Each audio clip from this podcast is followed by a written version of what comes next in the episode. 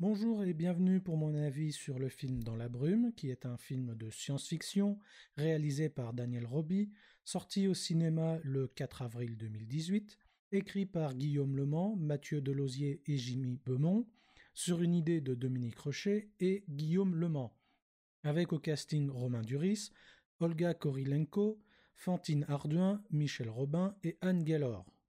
Le pitch? Mathieu et Anna sont les parents d'une jeune fille nommée Sarah qui vit dans un caisson hermétique. Désireux de soigner leur fille, le couple doit cependant faire face à un événement inattendu. Suite à un tremblement de terre, une brume mortelle envahit les rues de Paris. À l'instar d'autres survivants, le couple trouve refuge dans l'appartement du dernier étage de leur immeuble. Sans électricité, sans information, sans eau ni nourriture, il devient alors évident que pour s'en sortir et sauver leur fille, le couple va devoir s'aventurer dans la brume.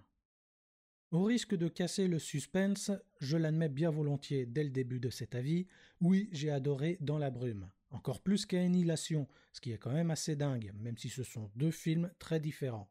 Certes, il n'atteint pas l'excellence des grands films du genre, mais bon sang que ça fait quand même du bien de voir un bon film français de science-fiction. Franchement, il m'a redonné l'espoir de voir à l'avenir d'autres films du même genre et de la même qualité, si ce n'est plus.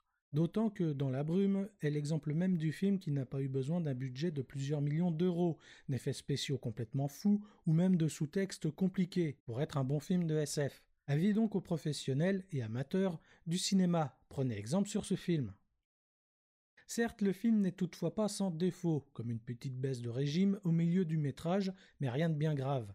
On sent également quelques petites facilités scénaristiques. Par exemple, pourquoi ne pas emporter plusieurs tenues? Pourquoi ne pas en utiliser une? Pourquoi ne pas aller chercher le copain de Sarah? Certes, ces questions trouvent leur réponse un peu plus tard dans le film, mais sur le moment, cela paraît quand même un petit peu bizarre. Bon, par contre, pour ce qui est de la scène avec le policier, on sent qu'elle est clairement là pour remettre un peu de rythme dans le film et permettre au héros de s'en sortir. Ce n'est donc pas une scène inutile, ni illogique, ou qui sort de nulle part, mais bon, la ficelle est quand même un peu grosse à mon goût. Cependant, je l'avoue, je suis très tatillon. Après tout, on peut facilement expliquer la plupart des défauts que je viens d'énumérer. Par exemple, une combinaison, c'est lourd, en emporter deux aurait donc été difficile. De plus, l'hôpital est un véritable labyrinthe, qui plus est, partiellement en feu. Difficile donc d'y retourner pour prendre la seconde combinaison. Quant au copain, le chien est là pour faire fuir les personnages. Et puis, d'une façon plus générale, la situation est exceptionnelle. Par conséquent, il n'est pas toujours facile de réfléchir et de réagir de la façon la plus logique qui soit. Et puis, de toute façon, on accepte facilement ce genre de petits défauts dès lors que le film sait nous emporter dans son histoire. Par ailleurs, j'ajouterai que beaucoup d'autres éléments ne sont pas clairement expliqués, et si vous avez lu ou écouté mon avis sur Annihilation, vous savez que j'aime ça. D'où vient la brume? Du sous-sol suite à un tremblement de terre Mais est-elle naturelle ou artificielle? Cela, on l'ignore, et c'est tant mieux. Que va-t-il se passer à l'avenir? La brume va-t-elle s'évaporer dans l'air et disparaître? Ou au contraire tout contaminer? La brume s'étend-elle uniquement sur Paris? Tout cela, on ne le sait pas. Au mieux, on a quelques indices, comme l'alerte à la radio qui laisse penser que le pays tout entier est touché par la brume.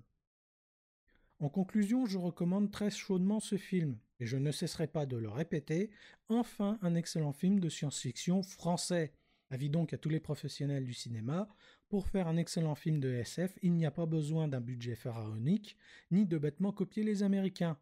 Dans la brume en est la preuve, et personnellement je veux plus de films comme ça.